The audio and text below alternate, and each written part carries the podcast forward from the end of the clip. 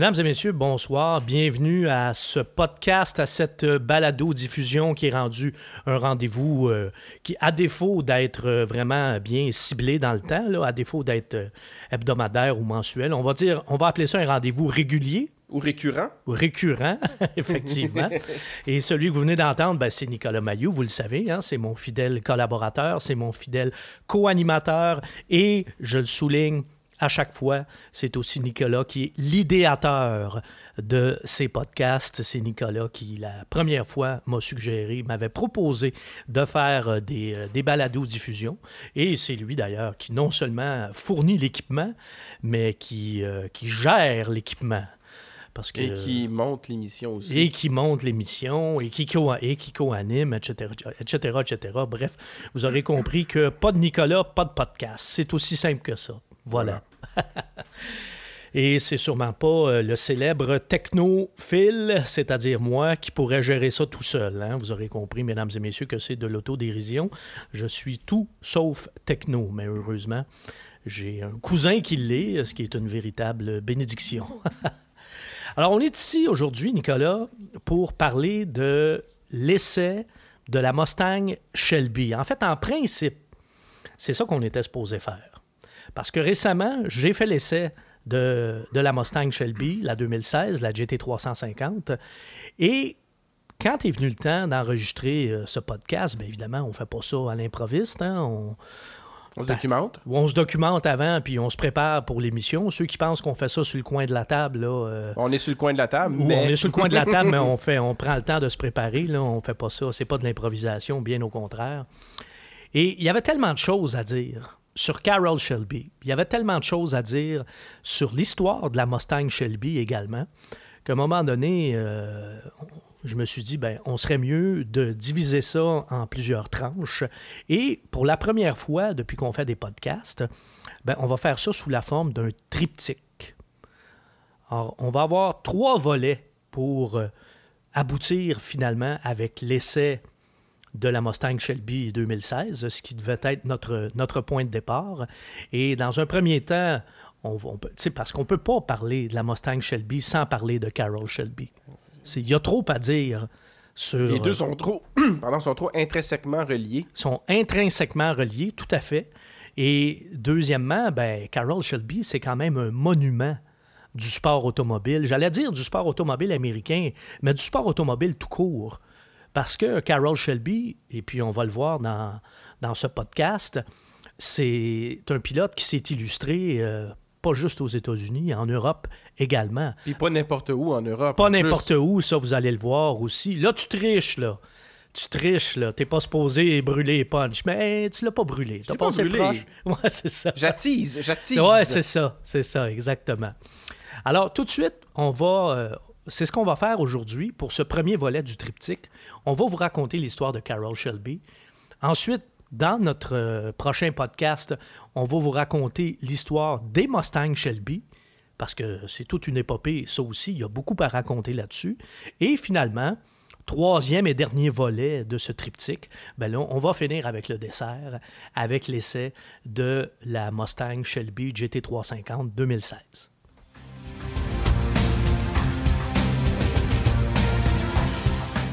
L'histoire de Carol Shelby, c'est l'histoire d'un éleveur de poulets du Texas qui est devenu une légende de l'industrie automobile et du sport automobile. Ce qui est quand même pas rien, là.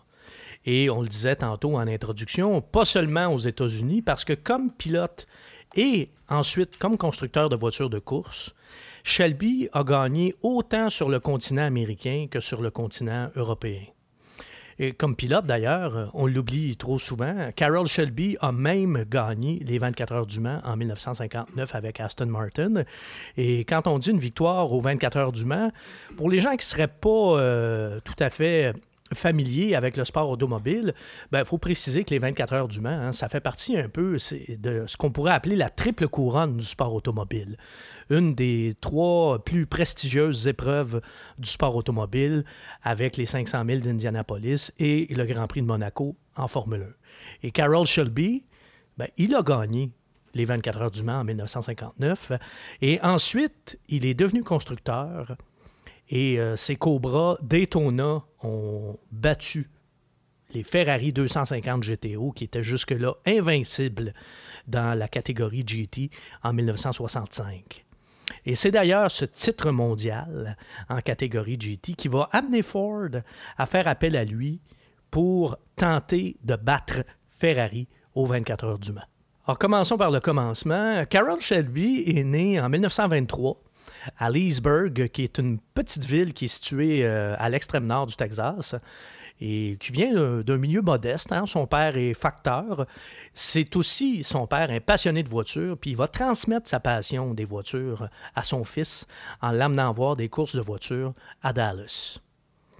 Mais la Deuxième Guerre mondiale va jouer, mettre comme une parenthèse dans la vie de, Carol Shelby, comme ça a été le cas de toute façon pour de, millions d'Américains et d'Américaines pendant, pendant la, Deuxième Grande Guerre. Et la Deuxième Guerre mondiale, donc, amène Carol Shelby à faire son service militaire et à devenir pilote d'avion. Par contre, au moins, euh, il ne sera pas appelé à combattre. Il va plutôt servir comme pilote d'essai et instructeur de vol. Il faut dire d'ailleurs que Shelby euh, n'a pas une très très bonne santé. On va d'ailleurs y revenir. Et ça fait probablement partie des raisons qui ont fait en sorte qu'il n'a pas eu à aller euh, au combat. Après la guerre, ben, Shelby est au début de la vingtaine. Euh, quand, la guerre se termine. Puis au début de la vingtaine, ben, il doit, comme on dit, hein, il faut qu'il se trouve un job. Il y a un petit peu la fibre euh, entrepreneuriale et euh, il va se lancer dans le, dans le transport routier d'abord, sans grand succès. Puis il va s'essayer ensuite, comme, euh, comme, beaucoup de, comme beaucoup de Texans, il va s'essayer dans l'exploitation pétrolière. Et encore une fois. Il n'y a pas drillé à bonne place. Moi, ça doit être ça parce que ça n'a pas été couronné de succès, effectivement. Par contre, à sa troisième tentative, là, il semble avoir finalement avoir trouvé le bon filon en devenant éleveur de poulets. Et les affaires vont euh, plutôt euh, rondement, mais à un moment donné, euh, son élevage va être frappé par, une épidémie qui va tuer 20 000 de ses volailles, ce qui va le mener malheureusement tout droit à la faillite. Alors encore une fois, il doit, il doit repartir à zéro, sauf que là, cet événement-là va être un tournant dans la vie de Carol Shelby parce qu'à partir de ce moment, il va décider de se consacrer uniquement à sa passion, qui est l'automobile, et plus précisément à la course. Parce que Shelby, ne l'oublions pas, a un sacré bon coup de volant. Il a un don, il a un talent naturel comme pilote. Et d'ailleurs, il va connaître beaucoup de succès aux États-Unis euh, dans les courses de voitures de sport, au point euh, d'attirer l'attention d'équipes euh, internationales comme Maserati et ensuite Aston Martin. Shelby même, et ça c'est peu connu, mais Shelby va même accéder à la Formule 1 en 1958. En fait, en 1958 et en 1959, il va disputer un total de huit Grands Prix. D'abord avec la Scuderia Centro Sud, qui est une écurie privée qui fait courir des Ferrari, et ensuite avec Aston Martin, dans une euh, tentative pas très fructueuse d'ailleurs d'Aston Martin d'essayer de courir en, Formule 1. Aston Martin, par contre, avait beaucoup de succès dans les courses de voitures sport, justement, dans les courses d'endurance, et va, toujours avec Carroll Shelby, vont, ils vont prendre part aux 24 heures du Mans. Et là, vraiment, ça va être le point d'orgue l'apothéose de la carrière de pilote de Carroll Shelby, c'est-à-dire sa victoire aux 24 heures du Mans en 1959 avec Aston Martin. Malheureusement, sa carrière de pilote va s'arrêter là, en pleine gloire, en plein envol. Hein. Il vient de gagner 24 heures du Mans. Puis bon, il y a 36 ans, à cette époque-là, on pouvait courir encore longtemps. Il faut se rappeler que Fangio a, été champion du monde alors qu'il était euh, à la fin de la quarantaine. Donc, euh, sa carrière va s'arrêter là, en pleine gloire, en raison euh, de problèmes cardiaques. Il a d'ailleurs eu des problèmes de santé toute sa vie parce que même quand il était pilote de course, il prenait déjà des pilules de nitro, nitroglycérine. D'ailleurs, quand il était enfant, jusqu'à l'âge de 7 ans à peu près, il a été alité tout le temps ou presque. Ensuite, il a pris du mieux au point où, bon, à l'époque, évidemment, on n'avait pas des grandes, grandes connaissances en médecine, là, mais on pensait qu'il avait, entre guillemets, vaincu. Surmonter sa maladie. Surmonter euh, sa maladie, mais visiblement, c'était pas le cas, puisque déjà, après, euh, il a été obligé de, d'avoir de, de- Il est obligé de prendre des pilules de, de nitro. Alors, puis même plus tard, il va devoir euh, subir une greffe de rein et ensuite une transplantation cardiaque là, en 1990. Ouais, c'est comme une voiture sport. Il prenait de la nitro, puis il s'est fait changer le moteur. Oui, c'est ça, exact. Oui, puis écoute, c'est- un gars qui a été accablé beaucoup par, euh, par des problèmes de santé tout au long de sa vie, mais ce qui ne va pas l'empêcher de vivre vieux, hein, puisqu'il est mort en 2012 à, à l'âge vénérable de 89 ans, là, tout de même. Ouais. Tout de même. Alors donc, euh, Shelby met fin à sa carrière de pilote à la fin de 1959, après avoir remporté les 24 heures du Mans. Mais bon, il n'a pas encore 40 ans, il y en a 36 plus précisément, ce qui est un petit peu jeune hein, pour la retraite. Là. Et puis, de toute façon, il y a un petit côté entrepreneur, visiblement, qui sommeille toujours en lui. Sauf que cette fois, il va combiner ce goût-là pour l'entrepreneuriat ou ce talent-là avec sa passion, qui est la course automobile. Et là, vous allez voir, ça, ça va être vraiment la, la combinaison gagnante. Parce que Shelby, en plus, a une vision. Il y a, un- il y a une vision au sens entrepreneurial du terme, là. Il y a un objectif. là. Oui, oui, il n'y a, pas d'hallucination, c'est pas ça que je veux dire. là. Il y a un but, exactement. Il y a un objectif, il y a un but. Il veut battre les Ferrari dans les courses de voitures de sport, mais avec une voiture américaine qui coûterait trois fois moins cher à l'achat comme à l'entretien. Et c'est ce qui va donner naissance à la légendaire Cobra. Parce que, bon, les gars qui font de la course la fin de semaine euh, aux États-Unis, dans les courses euh, du euh, SCCA, du- le Sports Car Club, le Sports Car Club of America. C'est sûr qu'il y a les corvettes là, qui, peuvent être, qui peuvent être assez compétitives. Il y a des Scarabs aussi à l'époque, mais les Ferrari font la loi. Sauf que ce ne sont pas des voitures italiennes. Puis Shelby, il aimerait ça battre Ferrari avec une voiture américaine. Puis les Ferrari étant des Ferrari, ben, elles coûtent très cher à l'achat et elles coûtent tout aussi cher à, à l'utilisation et à l'entretien. Donc, Shelby, lui, euh, se dit Moi, je vais en faire une auto américaine qui ne coûtera pas trop cher, qui va coûter moins cher que les Ferrari, puis en plus, on va les battre. Et là, Nicolas, même si on fait de la radio, on va utiliser un procédé euh, cinématographique. On va faire un flashback pour revenir dans les années 50, pour comprendre ce qui a été la genèse de la future, euh, de la future Shelby Cobra, c'est qu'une des premières voitures de course que Carroll Shelby va conduire est une Allard Cadillac. Une Allard, ça c'est une voiture anglaise, ça s'écrit comme Allard, le nom de famille qu'on connaît. Nom de famille bien québécois. Et euh, l'Allard euh, est une voiture britannique qui est compacte et euh, légère et à laquelle on a greffé un gros V8 américain pour sa version course, celle que Shelby va conduire. C'est un gros V8 Cadillac. Et cette combinaison-là, c'est-à-dire la légèreté britannique et la puissance à l'américaine, va lui servir d'inspiration pour sa première voiture commercialisée sous son propre nom, la Shelby Cobra. Et pour ça, ben, Carroll Shelby importe d'Angleterre des AC. AC comme les lettres A et C. Et AC fait une petite voiture sport qui s'appelle la AC Ace. Et euh, cette voiture-là, ben, c'est un petit roadster, là, une décapotable sport, dont les moteurs britanniques, euh, qui sont britanniques eux aussi, ne sont pas très très puissants. Au début, AC va utiliser un six cylindres euh, Bristol, qui est une marque anglaise aujourd'hui disparue. Et ce moteur-là va être ensuite remplacé par le six cylindres de la Ford Consul, qui est un modèle anglais de Ford. Il y en a eu ici des Ford Consul, ça a été vendu en Amérique du Nord, mais c'était des voitures qui étaient conçues et euh, fabriquées en Angleterre pour le marché européen. Donc, c'était des, des Ford qui étaient plus petites. C'était des voitures anglaises. C'était vraiment des voitures anglaises, là, même, si, euh, y avait, euh, même si elles portaient le nom de, de Ford. Le problème, c'est que ces deux moteurs, autant le Bristol que le, le moteur euh, euh, britannique de Ford, ben, c'était des veaux. Hein? Appelons les choses par leur nom. Là, c'était vraiment, vraiment pas des moteurs puissants. Pas du tout. Et Shelby, lui, va avoir la géniale idée de les remplacer par un V8 américain, comme l'Allard Cadillac qui avait euh, jadis piloté là, euh, près, de dix ans plus tôt. Et puis lui, il va euh, greffer un V8 Ford à- au châssis et à la carrosserie des AC Ace qu'il fait venir euh, d'Angleterre.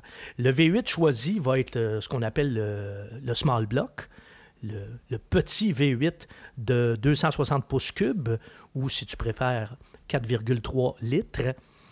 Et d'ailleurs, pour la petite histoire, Shelby avait d'abord demandé à Chevrolet s'il pouvait utiliser son fameux small block, parce que Chevrolet en avait un, mais un très bon. Sauf que Chevrolet a refusé parce qu'on ne voulait pas que ce moteur-là puisse servir à une concurrente potentielle de la Corvette.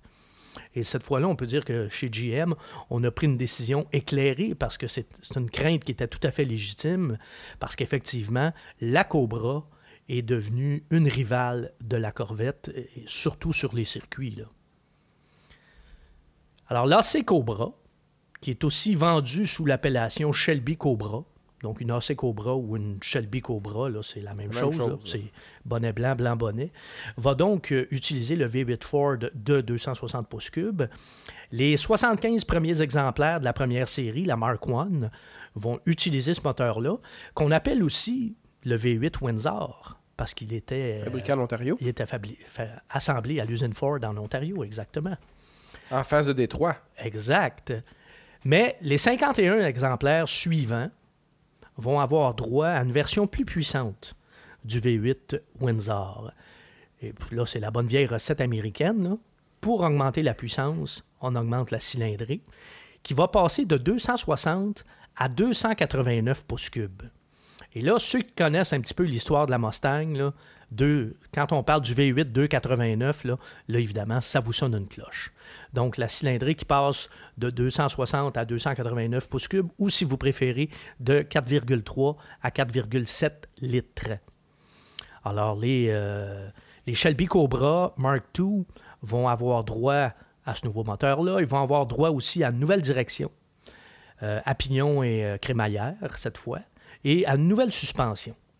La crémaillère vient de la MGB, tandis que la colonne de direction, elle, est empruntée à la Beetle. hein, comme quoi, euh, la Shelby Cobra, c'est une sorte de Frankenstein automobile. là. Tu sais, On emprunte à gauche, à droite. euh, on a un châssis puis une carrosserie qui, vient, euh, qui viennent d'Angleterre. On a un moteur euh, qui vient de Détroit. Et puis, on a des pièces qui viennent de MG. On a d'autres pièces qui viennent de Volkswagen. Bref, ben, le but là-dedans, c'était encore là de faire une voiture sport avant tout abordable, Oui, efficace, rapide, capable de gagner des courses, abordable. mais abordable. Et rapidement, ben, la collaboration entre Shelby et Ford va devenir de plus en plus étroite. Puis ce resserrement des liens va se matérialiser par la création de la légendaire Cobra 427, qui est une Cobra Mark III, donc à sa troisième phase de développement, mais qui est motorisée cette fois par un Big Block, donc un gros V8 de 427 pouces cubes, ou si tu préfères, 7 litres. Alors, la puissance est à peu près équivalente à la cylindrée. là. La puissance atteint 425 chevaux, ce qui est complètement fou, parce qu'en plus, l'AC Cobra, faut pas l'oublier, c'est un poids plume. Là. Ah oui, oui, oui. Une AC Cobra, ça pèse 500 livres de moins qu'une Corvette. 227 kilos de moins qu'une Corvette. Puis en plus, il existe une version course de ce V8 qui est déjà monstrueux, avec 60 ch- chevaux supplémentaires, ce qui nous donne un total de 485 chevaux. Puis avec ce moteur-là, l'AC Cobra frôle les 300 km/h en vitesse de pointe. Puis là, on parle d'une voiture rudimentaire. Là. Oui, oui, oui. Pas de Avec- toit, là. De- ou pas de toit. 300 puis km/h avec pas de toit. avec pas de toit, puis avec des composantes qui viennent de voitures de série, là, Qui sont pas nécessairement faites pour. Euh... pour une telle puissance, puis Ouais. pour, euh, pour aller aussi vite. Là. Colonne de direction de Beatles, j'aurais peur un peu, là. Ouais, moi aussi, effectivement. Et puis des morceaux d'MG aussi, je serais pas trop, trop brave. Là. Et puis, évidemment, pour ce qui est des aides électroniques euh, au pilotage, là, on est au début des années 60. C'est de la hein. science-fiction. Oui, oui, là, à, à ce moment-là, là, on n'est pas là. On n'est même pas proche d'être là, là. Ben, pourtant, euh, malgré ses succès euh, en piste, Shelby va perdre plus d'argent qu'il en gagne avec ses Cobras. Et le chapitre Cobra va se terminer en 1967, quand Carroll Shelby va prendre la décision de ne plus importer de châssis d'Angleterre, donc de ne plus importer les, les AC, et de mettre fin à la production euh, de la Cobra. Par contre, AC, euh, du côté anglais, là, va continuer de fabriquer en Grande-Bretagne des AC 289 qui sont eh, en réalité des Cobra là, jusqu'en 1969. Donc deux années supplémentaires de production, mais qui se fait en Angleterre et de façon euh, quasi indépendante de Carroll Shelby. Parce que Carroll Shelby, vous allez voir, ses énergies là, sont mobilisées ailleurs. Parce que justement, s'il met fin à la production de la Cobra, ça ne veut pas dire que les choses vont mal pour lui. Au contraire, en 64 et en 65, il a fait courir en Europe une version coupée de la Cobra qui s'appelle la Daytona. Et la Cobra Daytona va réussir l'impensable en 1965, c'est-à-dire de battre Ferrari, qui faisait la loi dans, la catégorie GT dans les courses d'endurance avec sa 250 GTO, qui, est déjà une voiture mythique en plus. Alors, Carroll Shelby, lui, va être champion en catégorie GT en 1965 et il va devenir le premier constructeur américain à être couronné champion dans une série sanctionnée par la FIA, la Fédération internationale de l'automobile. Alors c'est donc naturellement vers Shelby que Ford va se tourner pour affronter Ferrari aux 24 heures du Mans. Et là, l'histoire du duel Ford-Ferrari, ça, euh, vous êtes nombreux là, euh, à la connaître. Puis d'ailleurs, on l'a déjà raconté dans un de nos premiers podcasts qu'on avait enregistré pour, euh, Philippe pour le site philippelagu.com. Mais juste pour vous rafraîchir la mémoire, hein, on vous rappelle que la première tentative de Ford aux 24 heures du Mans en 1964, donc la, première fois où on avait essayé, on a, où Ford Avait par- tenté. avait participé aux 24 heures du Mans avec la légendaire euh, GT40. Euh, je peux te dire qu'il n'y avait rien qui, qui laissait présager que la GT40 serait un jour euh, légendaire parce que ça avait été désastreux en 1964. Les voitures étaient mal préparées. et, écoute, pendant la course, là, ça tombait littéralement en morceaux. Puis Henry Ford II, qui était le grand patron de Ford et le petit-fils d'Henry Ford, en avait été profondément là, humilié.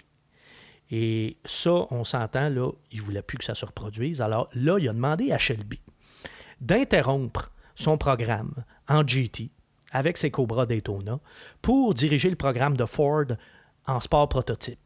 Parce que l'objectif ultime là, était de remporter les 24 heures du Mans. Donc, tu n'avais pas le choix de courir en prototype, vu que c'est les prototypes qui gagnaient la course. Ben, Voilà. Ben, là, tu me permets d'ouvrir une parenthèse là, pour nos auditeurs et nos auditrices pour qu'ils, se démêlent un peu. Dans les courses d'endurance comme Le Mans ou Sebring ou euh, Daytona, il y a plusieurs catégories. Si on prend l'exemple de Jacques Duval, hein, qu'on connaît tous, ben Jacques Duval, en 1971, il avait terminé septième aux 24 heures de Daytona, mais premier de la catégorie GT des moins de 2,5 litres. Parce qu'en plus, la catégorie GT était subdivisée euh, en deux. Et toutes ces catégories-là, faut le rappeler, coursent en même temps sur le même circuit. Ben oui, ben oui. Mais tu sais, il y avait des, des voitures là-dedans qui tournaient 10 ou 20 secondes au tour plus vite que. Ah oui, oui. Tu sais, tu- quand tu écoutes le film Le Mans avec Steve McQueen, un film qui a été réalisé en 1970, tu vois des Porsche 917 qui étaient des machines de course Ah oui. ultra puissantes qui, dé- qui dépassent euh, des petites Porsche 911 euh, qui avaient même pas 200 chevaux là, dans le temps. C'est, c'est comme deux univers, mais ça, oui, ça courait dans, dans les mêmes euh, catégories. Évidemment, les, les pilotes de la catégorie GT, d'habitude, apprenaient à, à se tasser assez vite pour laisser passer euh, les, les gros prototypes. Donc, ce que Ford voulait, tu l'as dit, c'était la victoire absolue. Et pour ça, ben, il fallait courir dans la grosse catégorie, celle des voitures les plus puissantes, qu'on appelait des prototypes parce que c'était des voitures de course conçues pour la course et non des voitures de série modifiées là, pour la course. Là, là, c'était vraiment des autos conçues à un usage exclusif, réservé seulement à la piste. Comme des Formule 1, finalement. C'était des Formule 1 avec des carrosseries, tu sais, qui étaient conçues pour, euh, pour faire des courses de 24 heures, pas des courses de 2 heures comme les Grands Prix. Là. Alors, on connaît la suite. Hein? Ford a gagné euh, les 24 heures du Mans, quatre fois plutôt qu'une, quatre fois d'affilée. Et les deux premières fois, ben, c'était sous la direction, sous la gouverne de Carroll Shelby. C'était vraiment l'équipe d'usine de Ford, dont les voitures étaient préparées par Shelby American. Et là, ben, après les deux premières années hein, chez Ford, on s'est dit, bon, c'est bon, on a gagné notre point, alors on a prouvé, ce qu'on avait approuvé. On a gagné ce qu'on voulait gagner, alors on se retire. Mais ils ont continué à vendre des GT40 à des écuries privées. Puis c'était tellement une bonne voiture de course qu'ils ont gagné les 24 heures du Mans deux autres années après ça, en 68 et en 69. Donc, les succès de Carroll Shelby en piste et euh, on voit que Shelby finalement a eu une grande carrière sur les circuits comme pilote et ensuite comme constructeur. Et comme constructeur, ben, il était vraiment étroitement associé à Ford. Ce qui nous amène naturellement à parler de la Mustang Shelby. Mais ça, mesdames et messieurs, on va vous garder ça pour le prochain podcast. Parce que juste sur la Mustang Shelby, il y a beaucoup à dire également. Et puis on terminera le troisième volet de, de ce triptyque en vous parlant de la Shelby GT350 2016. Là-dessus, je vous dis merci de nous avoir écoutés. Je vous dis à la prochaine et je vous dis pourquoi pas à bientôt. À bientôt, Phil. Et je te remercie, Nicolas, comme toujours. merci. Salut.